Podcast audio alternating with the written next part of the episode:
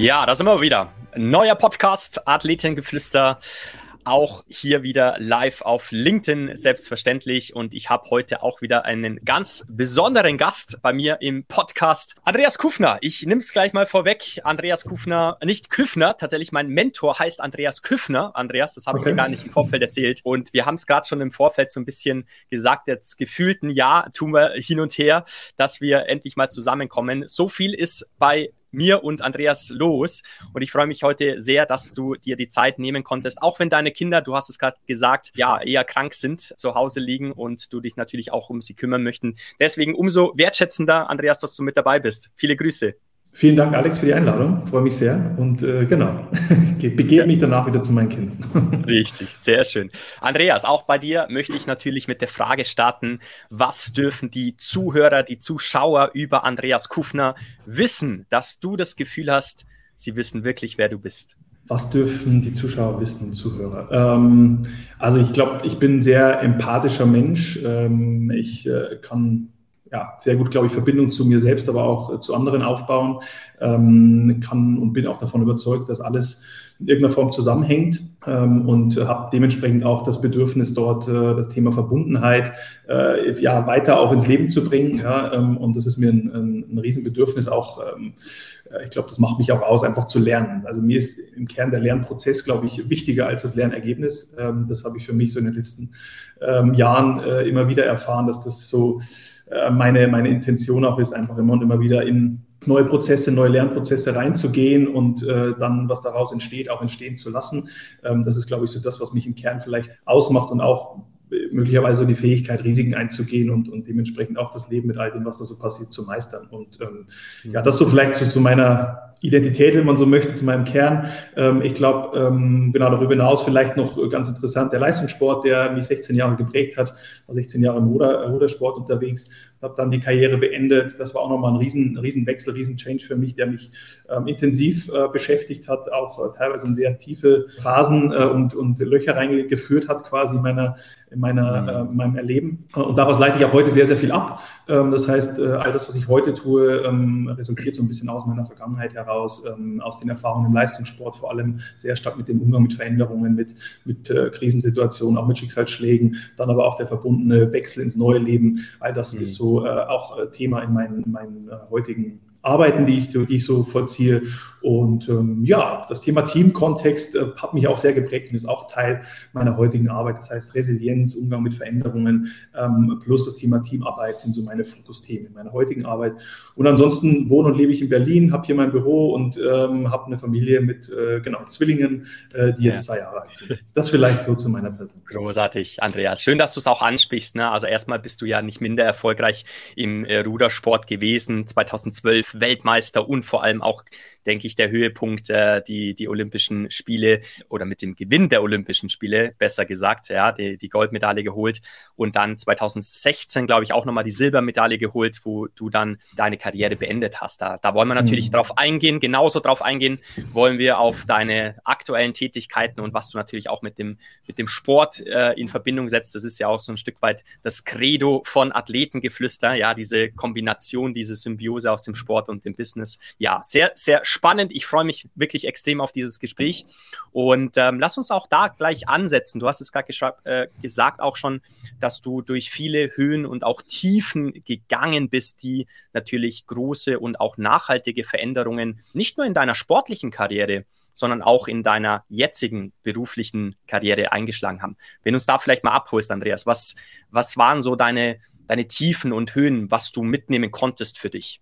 Du sprichst sowohl den Leistungssport als auch die Zeit danach an, richtig? Ganz genau. Ja. Yeah. Genau. Also ich meine im Leistungssport, ich sage jetzt mal so klassisch diese Verletzungssituationen, ja, äh, kennt äh, so ziemlich jeder Athlet möglicherweise, auch nicht alle, Gott sei Dank, aber äh, viele kennen das, glaube ich, ähm, äh, dort viele, leider viele Veränderungen im, im, im körperlichen quasi erlebt, viele Themen, die mich immer wieder zurückgeworfen haben. Das ist so das eine. Es war für mich ein, ein äh, tiefes Loch, was mehr in der Familie dann war, nämlich äh, mein Vater, der sehr, sehr schwer erkrankt ist an Bauchspeicheldrüsenkrebs ähm, und ähm, zu dem Zeitpunkt unwichtig, aber es war quasi in der direkten Vorbereitung für die Olympischen Spiele 2016, ähm, sodass ich dort mhm. auch komplett abgebrochen habe und mich eigentlich verabschiedet habe aus dem Leistungssport. Habe dann aber ja, nachdem mein Vater doch operiert werden konnte und dort noch vier Jahre ausgehalten hat, irgendwann bin dann wieder zurück und äh, dann doch nochmal zu den Olympischen Spielen. Mein Vater war dann irgendwie live in Rio dabei, hat sich das äh, während der Chemophase noch mit angeschaut. Also das waren so total extreme Auf und Abs, ähm, die da immer wieder stattgefunden haben im Leistungssport, aber eben auch in der Familie. Und dann kam so der Wechsel in das neue Leben und das habe ich eigentlich sehr, sehr gut vorbereitet. Also ich habe Wirtschaftsingenieurwesen studiert, parallel zum Leistungssport, habe da meinen Master abgeschlossen, bin ins neue Leben reingestartet, ähm, bin auch erstmal in, in, den Job eingestiegen, in diesem Fach Wirtschaftsingenieurwesen beim Projektmanagement unterwegs und habe aber dann irgendwie für mich immer mehr gemerkt, dass ich da äh, extrem die Verbindung zu mir selbst verliere. Also ich habe so richtig Entfremdungsmomente erlebt, teilweise vielleicht so ja durchaus depressive Phasen auch, äh, auch erlebt und habe da gemerkt,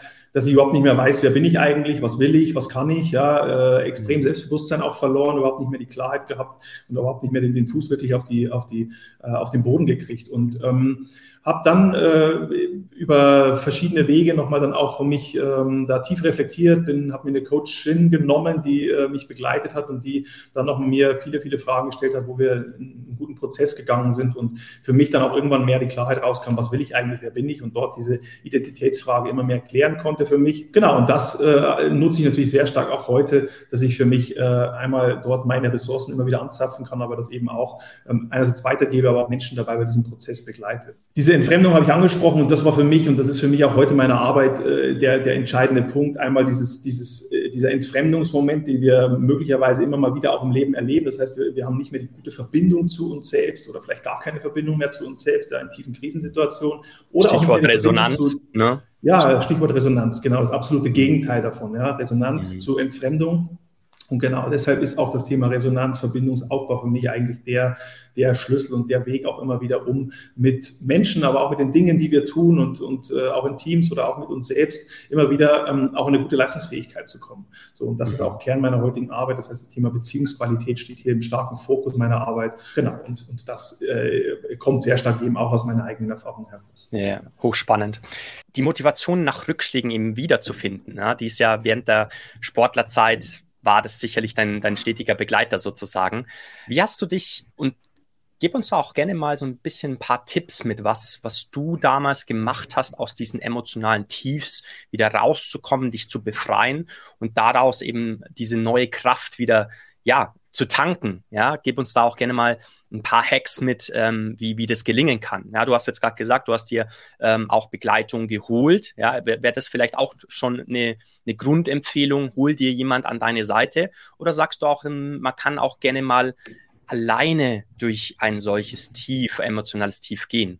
Ja, ich glaube, das, also du sprichst da einen wichtigen Punkt an. Ich glaube, wir müssen es nicht alleine schaffen. Ja, das ist schon mal das mhm. Positive. Das heißt, es gibt äh, genügend Menschen, idealerweise auch im privaten Kontext, die uns begleiten können. Familie, Freunde, Partner, Partnerin. Ja, also auch da dürfen und sollten wir immer wieder schauen, wer sind die Menschen, die uns auch unterstützen können. Und gleichzeitig natürlich auch Menschen, die das professionell tun, ähm, die uns begleiten können bei verschiedenen Situationen. Also es gibt genügend Angebote da draußen, ja. Das heißt, wir sollten da durchaus schauen. Und ich glaube, ähm, wir sind soziale Wesen, ja, wir brauchen andere Menschen, wir schaffen nichts alleine eigentlich. Das heißt, ich glaube, wir sind da sehr, sehr abhängig, auch positiv abhängig von anderen mhm. Menschen. Das heißt, durchaus da in die Unterstützung reingehen. Das ist sicherlich ein, ein Tipp oder ein Vorschlag oder ein, ein, ganz wichtiges Anliegen, was mir auch ein Anliegen ist, mit Menschen da zu schauen, wer sind denn richtige Menschen, die dich auch begleiten können. Ansonsten, äh, das ist natürlich auch das, was ich für mich getan habe in der Leistungssportzeit. Ich hatte Gott sei Dank auch ein privates Umfeld, das mich sehr, sehr gestützt hat und immer wieder begleitet hat und mich auch immer wieder auf das Wesentliche zurückgeholt hat, was für mich ganz, ganz wichtig war. Ähm, das heißt, äh, auch mal rauszukommen wieder aus dieser verrückten Welt, die manchmal eben ein bisschen abseits des Normalen ist im Leistungssport, auch wieder so in diese Demut reinzukommen. Das war ja sicherlich ein mhm. wichtiger Weg. Gerade in solchen Tiefphasen oder wenn dann auch Veränderungen, Verletzungen und so weiter aufgekommen sind, war es für mich aber auch, und das auch Teil der Begleitung gewesen, ähm, überhaupt erstmal einen Zugang zu sich selbst zu gewinnen. Ja? Und das ist das, was ich aus meiner Sicht heute oder was ich sehr stark in meiner Arbeit erlebe, dass das den Menschen teilweise einfach fehlt, dass der Zugang zu sich selbst sehr stark blockiert ist. Ähm, oder auch durch äußere Umstände einfach wir selbst dafür sorgen, dass äh, wir gar keine Verbindung mehr zu uns aufbauen können. Ja, also Stichwort, wenn ich morgens äh, als erstes zum Handy greife, äh, nachdem ich aufstehe, dann bin ich total sofort in den Verbindungsabbruch zu mir selbst. Ja, das heißt, ich kann überhaupt gar nicht mehr reinhören, wie geht's mir eigentlich gerade, sondern mhm. es saugt mir sofort eine Info von außen rein und damit geht der Tag eigentlich schon in eine andere Richtung, ja, ob ich will oder nicht. Ähm, und das kann manchmal im ganz Kleinen sein und manchmal im ganz Großen. Das kann eine positive oder eine negative Nachricht sein, aber es beeinflusst uns in irgendeiner Form. Absolut. Das heißt, so gut wie möglich einen Zugang zu uns gewinnen. Ja, das ist dann schon auch wieder Aufgabe von uns selbst, äh, was wir, glaube ich, täglich äh, tun können, äh, dass wir uns einfach mal zehn Minuten, Viertelstunde, halbe Stunde Zeit nehmen, um mal einfach in die Reflexion zu gehen, in die eigene Bewusstseinsbildung ähm, zu gehen. Das ist für mich heute natürlich ein stetiger Prozess, aber auch damals im Leistungssport ganz wesentlich gewesen. Das heißt, was ich häufig mit, mit ähm, ja, Coaches oder damals eher Sportpsychologen gemacht habe, ist dann auch zu verstehen, wenn ich gerade einen Rückschlag erlebe, mh, hm, welche inneren Stimmen laufen da eigentlich gerade ab. Ja? Und, und gerade dann, wenn ich gerade eine akute Verletzungssituation oder ähnliches habe, dann sind natürlich erstmal so Stimmen in einem aktiv, die nicht besonders hilfreich sind. Ja? Und äh, die einem dann auch äh, entsprechend äh, den Weg erstmal in eine Richtung äh, leiten, in dem wir eigentlich gar nicht, in dem wir eigentlich gar nicht gehen wollen. Das heißt, erstmal zu verstehen, was ist da innerlich los los, welche Stimmen sind da aktiv, um dann auch zu prüfen, inwieweit sind die gerade sinnvoll für die jetzige Situation, ist ein ganz wichtiger Punkt. Heißt im Kern, äh, Raum zu geben für unsere Emotionen, Raum zu geben für unsere inneren Stimmen, für all das, was da da ist, für die Gedanken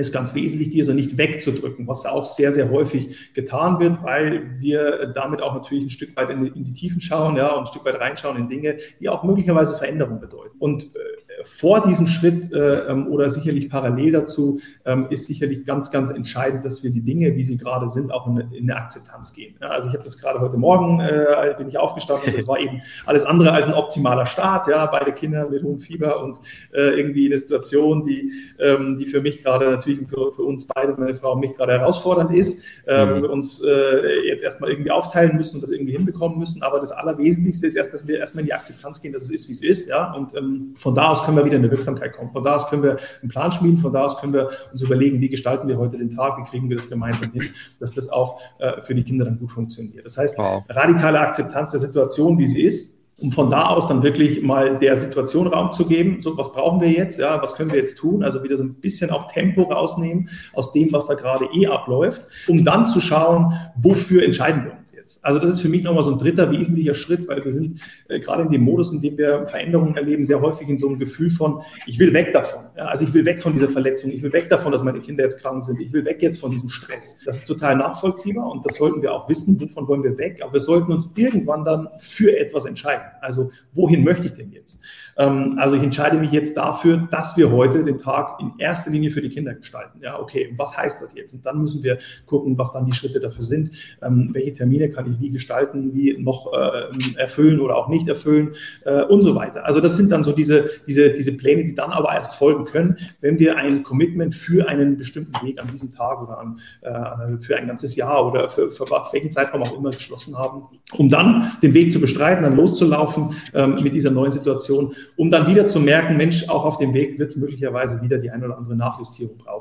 Und ich habe ja zu Beginn gesagt, mir persönlich ist dieser Lernprozess äh, meist wichtiger als das Lernergebnis. Ja, und da, das glaube ich, ist auch etwas, was wir auf jeglichen Kontext eigentlich übertragen können. Das heißt, wenn wir es schaffen, so gut es geht, uns immer und immer wieder in den Moment zurückzuholen und zu prüfen, äh, was kann ich jetzt gerade tun, ähm, um möglicherweise irgendwo anzukommen, ja, wo wir nie sicher sein können, dass wir da ankommen, dann sind wir, glaube ich, auf dem besten Weg, immer wieder auch in eine gewisse Wirksamkeit zu kommen. Und dann wird es wow. trotzdem Situationen geben, wo wir wieder äh, uns, äh, ähm, ja, wo wir uns wieder erwischen, dass wir eben nicht in dieser Wirksamkeit sind. Äh, auch ich nicht, der sich jeden Tag mit diesen Themen beschäftigt, mhm. ähm, hadere natürlich auch sehr oft, ja, oder bekomme auch immer wieder die Momente fehlender Wirksamkeit oder fehlender Verbindung zu mir selbst. Aber dann geht es eben darum, das wieder zu bemerken, um dann mal wieder etwas daraus abzuleiten. Mhm.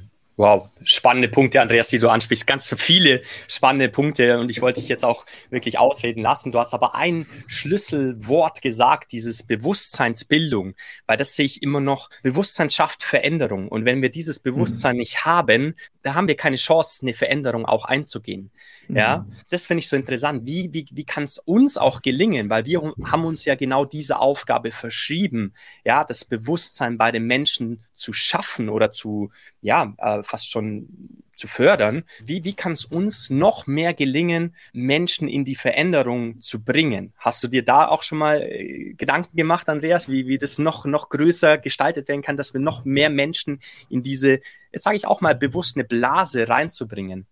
Ja, also das ist natürlich, das ist, glaube ich, ähm, die Frage, kannst du überhaupt andere wirklich dazu äh, oder die, die in irgendwas reinbringen? Ich glaube, wir können sehr stark, also wenn ich jetzt Vorträge halte, dann kann ich inspirieren und kann mhm. hoffen, dass äh, möglicherweise Menschen Zugang zu sich oder zu bestimmten Fragestellungen gewinnen, um dann daraus für sich wiederum etwas zu schließen. Das heißt, ich kann Akzente setzen, ich kann Impulse setzen. Wir können Systeme, ja, wenn wir äh, Menschen, ein Individuum oder auch wir beide sind jetzt ein System, was wir hier aufgebaut haben.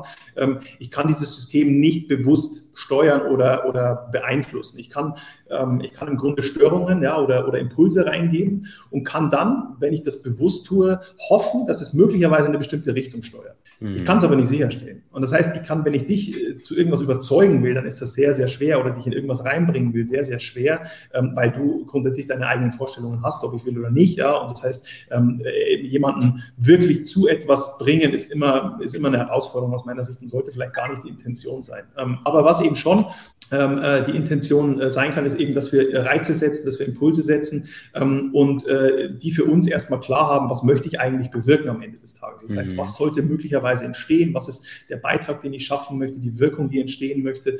Und wenn mir das klar ist, dann kann ich für mich überlegen, okay, welchen Impuls braucht es denn, um das möglicherweise entstehen zu lassen? Und wenn du jetzt von dieser Blase sprichst und von welcher Blase wir auch immer sprechen, ja, dann ist die Frage, was wollen wir eigentlich in unserer Blase, in der wir uns so befinden, in unseren äh, Räumen, in denen wir uns so befinden, bewirken? Und wenn ich weiß, das und das soll eigentlich idealerweise entstehen, das möchte ich, dass entsteht, dann ist eben die Frage, welchen Impuls könnte ich setzen, der dahin führt. Und dann muss ich für mich immer und immer wieder auch prüfen, ja, und das kann ich nur über eine gewisse hm, Sensitivität, über ein gewisses ähm, Reinfühlen wieder prüfen, ob das dann möglicherweise auch wirklich gerade passiert oder nicht passiert. Mhm. Ähm, ja, das wäre vielleicht jetzt so erstmal mein, mein, äh, äh, mein Impuls dazu und vielleicht noch eine ja. Ergänzung. Ähm, der, der, der Kernschlüssel, um überhaupt diese, diese Verbindungen auch wieder um diese Impulse setzen zu können, ist dann wirklich auch dieses echte Interesse am Gegenüber zu haben.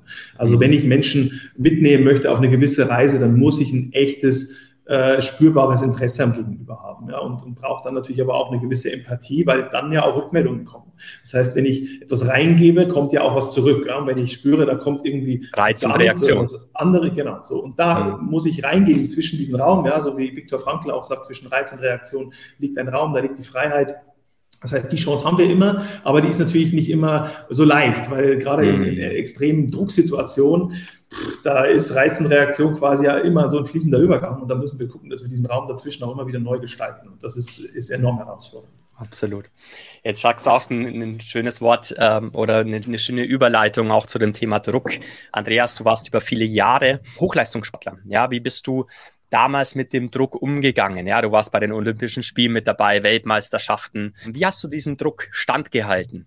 Und hattest ja, also du vielleicht das, das noch ergänzend, Andreas, hattest du damals schon dieses Bewusstsein, weil das ist ja auch wieder erforderlich, um vielleicht mit diesem Druck anders umzugehen und erfolgreicher mhm. ähm, zu sein?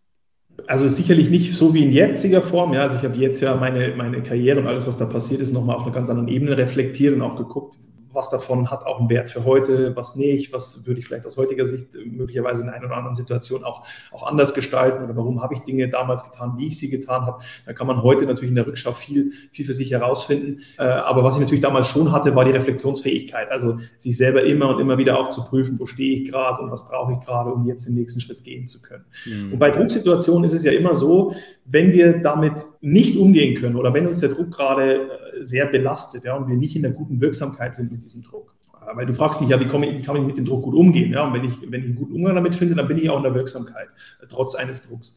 Ähm, wenn ich nicht in der Wirksamkeit bin, dann ist, uns, dann, dann ist klar, dass ich immer die Augenhöhe auch verliere mit der Situation. Also wenn mich dieses Olympiafinale brutal stresst, ja, wenn ich weiß, okay, ich gehe jetzt den Start, ist die einzige Chance, äh, ist jetzt diese, sind diese fünf Minuten noch was äh, und wenn wir die nicht nutzen, dann sind vier Jahre verloren und wer weiß, ob ich mhm. nochmal jemals bei Olympischen Spielen. Wenn ich mir also jetzt anfange, das immer mehr, dieses Konstrukt so aufzubauen, was da passiert, ja, dann kannst du dir vorstellen, dann steigt natürlich der Druck auch enorm und dann ist es auch sehr, sehr schwer, dort in die Wirksamkeit zu kommen. Das heißt, was wir tun können, ist zum einen, das Äußere und zum einen das Innere so ein Stück weit anzuschauen. Es gibt so eine ganz schöne Formel, die ich dabei immer wieder benutze. Das ist Leistungsfähigkeit ist nichts anderes als das Potenzial minus der Störfaktoren. Ja, das wow. Potenzial, was ich zur Verfügung habe, was auch ganze Teams, Organisationen, äh, Gesellschaften zur Verfügung haben, minus der Störfaktoren, die da sind. Und da gibt es äußere Störfaktoren, die können wir nicht beeinflussen teilweise, ja, die sind nicht in unserer, in unserer Reaktion, in unserer Macht, in unserer Kontrolle. Und dann gibt es aber auch innere Störfaktoren, ähm, die wir, die, also es gibt auch äußere Störfaktoren, die wir natürlich auch unter Kontrolle bekommen können. Und dann gibt es aber auch innere Störfaktoren und die sollten wir uns vor allem genauer anschauen. Das hat dann auch wieder was mit Bewusstseinsbildung unserer eigenen Identität zu tun. Das heißt, die inneren Störfaktoren. Wie störe ich mich eigentlich gerade selbst? Was tue ich also, um den Druck noch höher zu machen? Oder was mache ich eigentlich, um die Situation gerade komplett gegen die Wand zu fahren? Ja, also mal solche Fragen auch zu stellen, um zu prüfen, was sind eigentlich meine eigenen äh, mentalen Modelle, meine eigenen Glaubenssätze, meine eigenen Störfaktoren, die ich gerade aktiv habe, die eigentlich dazu führen, dass ich in eine bestimmte Richtung laufe.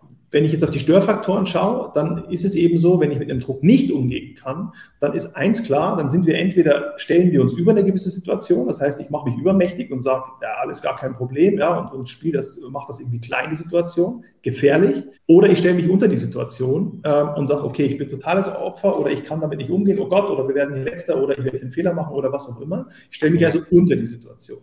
Um, mit beidem bin ich nicht auf Augenhöhe mit dem Olympiafinale. Das heißt, was ich tun muss, ist immer wieder zu prüfen, wo stehe ich da eigentlich gerade? Stelle ich mich über oder stehe ich mich unter die Situation? Oder auch über unter den Menschen oder auch mir selbst gegenüber bin ich nicht gerade auf Augenhöhe, um dann in diese Augenhöhe reinzugehen. Ja, und das kann ich ganz gut, wenn ich einfach mal auch in so einen Als-Ob-Rahmen gehe, so nenne ich das, äh, oder nenne ich das mhm. im Coaching sehr häufig, dass ich nur sage, okay, mal angenommen, ich würde die Situation jetzt auf Augenhöhe betrachten. Oder mal angenommen, ich wäre jetzt hier in meiner selbstwirksamen, ausbalancierten Erwachsenenhaltung. Wie würde ich die Situation dann betrachten? Und dann merke ich plötzlich, okay, dann würde ich sie vielleicht schon ganz anders bewerten. Und, und wie wäre es, wenn ich die Situation jetzt auch noch mit einer Portion Neugier und Freude betrachte? Ja, und dann merke ich plötzlich, ja, okay, krass, ja, dann, dann, dann steckt da plötzlich eine ganz andere Qualität. So, und dann kann ich mich aktiv dafür entscheiden, was tue ich jetzt? Bleibe ich in meiner jetzigen Haltung, in der ich total in der fehlenden Augenhöhe bin, oder gehe ich in die selbstwirksame, ausbalancierte Erwachsenenhaltung rein? In der ich eben ja grundsätzlich als Mensch auch, auch immer wieder sein kann und bin. Ähm, und packe ich vielleicht dazu sogar noch eine Portion Neugier dazu im Sinne von Mensch, ey, das ist ein Olympiafinale. Mal, mal, mal interessant, was jetzt gleich passieren wird. Ja? Lass uns das einfach mal jetzt anschauen, lass uns das tun und lass uns dann danach das Ganze nochmal neu bewerten. Aber jetzt einfach mal im Moment sein. So. Und das ist jetzt hier leicht gesagt. Ja? Äh, das ist natürlich in dem Moment ein dauerhafter innerer Dialog, den ich mit mir selbst führe. Aber das ist, glaube ich, einer der wesentlichen Schlüssel, dass wir mit uns selbst sehr viel sprechen. Ähm, also das, das, teilweise sehe ich Leute auf der Straße, die, die dann auch mit dir laut reden, ja, und die, da sind wir sofort im Urteilsmodus und sagen, was, was ist denn mit dem los? Ja, aber eigentlich ist das manchmal gar nicht so schlecht, äh, tatsächlich hinzuklappern und mal mit uns ja. selbst zu sprechen, ähm, auch wenn andere da möglicherweise denken, der, der ist völlig verrückt. Ähm, Schublade, wird in die Schublade gesteckt. Ja, ja, ja, ja. das hat einen großen Wert.